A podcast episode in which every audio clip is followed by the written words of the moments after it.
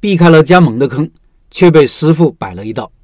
社群里下面这位老板从加盟公司出来的，明白了加盟的真相后，绝不加盟，选择了自己学技术开店。一路走来，虽然艰辛，还被师傅坑过，但越来越好，越来越有信心。他说：“关注开店笔记两年多了，一直默默的听开店笔记的音频。今天来分享一下我的经历。我是加盟公司出身，经过我手开的加盟店有二十多家。说实话，真正赚到钱的，在我记忆中只有一家。印象最深的是一位加盟商花了一百多万开起来一家店，一个月就倒闭了。这是一百多万啊，能干多少事情啊？后来。”我也离开了这家店，干这一行，我总结了一下，就是大家只看到了天鹅在湖面上优雅的游水，却没有看到水下两只脚的扑腾；只看到了加盟总店的生意兴隆，却看不到总店背后的赔钱吆喝。你看中的是他的品牌，他看中的是你的钱，完全是没有共同语言的。现在说说我后来创业的过程吧。人到中年，总不想打工，经历过加盟的各种坑，还是决定老老实实学门技术开店，靠自己不求人。经过熟人介绍，认识一位老板。他原来在一家知名的米线连锁品牌干过后厨，后来自己创业做一样的米线产品，生意做得挺不错。我就向他拜师学艺。师傅告诉我：“你先去找位置，然后我去现场帮你开业，顺便教你技术。”我欣然接受。考虑到我是啥也不会的小白，不会有太大的风险，我在大学食堂找到一个档口，首先交两万的押金，不需要装修，买了基础设备，装上灯箱就能干。设备基本上是二手市场买的，一共花费六千，这样的风险完全在餐饮小白的承受范围之内。说干就干，三五天内就能开业。开业当天，师傅风尘仆仆的跑来教我各种食材的配置、汤的熬制。当天晚上就火急火燎的走了。然后我是一头雾水，啥也没学会。最关键是师傅还留有一手，最关键的酱料配方没有给我，让我去他那里进货。顿时感觉上当受骗，但学费已交，不可能收回。只能硬着头皮干，第二天就开始跟着我录制的视频照搬照套的学。当然，每天的档口前的学生也是寥寥无几。好在学院食堂是扣点的，并不怎么紧张，只能每天认真改进。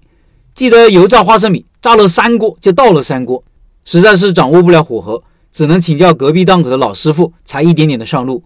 我记得开业后的一个月，空闲时间记得笔记本都写了两本，全是技术经验教训。随着产品的改进，后来档口前的学生越来越多。到了放暑假，我觉得这两个月不能浪费了，就找了美食城继续干。我一直觉得核心技术掌握在别人手里不是长久之计。这时正好听到喜马拉雅的小说，无意中听到了开店笔记的音频，也提到了开店一定要掌握核心技术。所以到了美食城之后，决定自己研究酱料。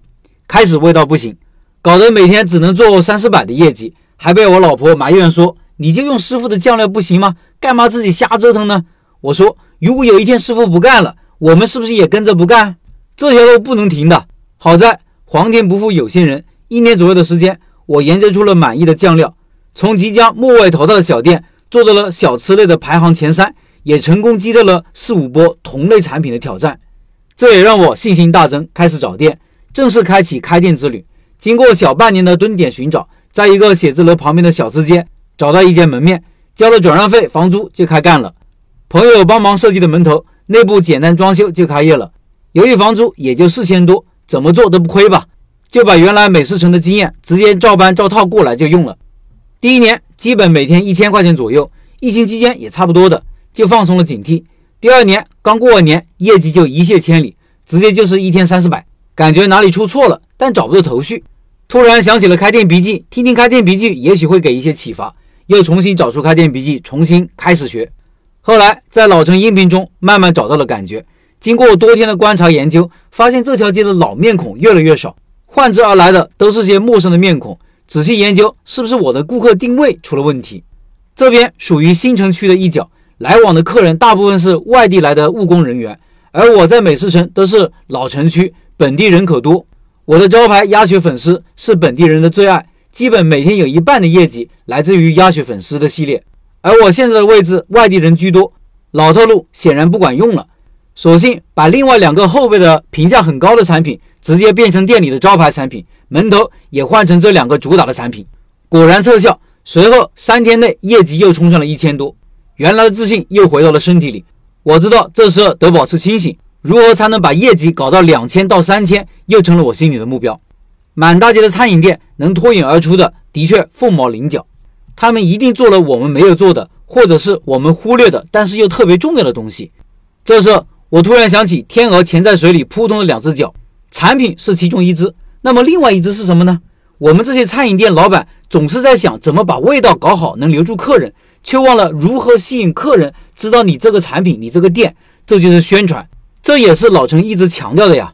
我们缺少的就是持之以恒的宣传，只有心情好，想起来才做点小活动。平时就是坐等顾客上门，然后自己跑前跑后的忙碌，让自己感觉自己这个老板多称职。其实很多时候是瞎忙碌。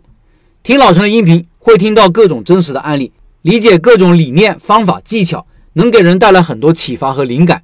再次感谢老陈的分享，希望和大家一起开出小而美的店。最后，七月份的拜师学艺项目是重庆小面，十二年老店，梅老板带你开面馆。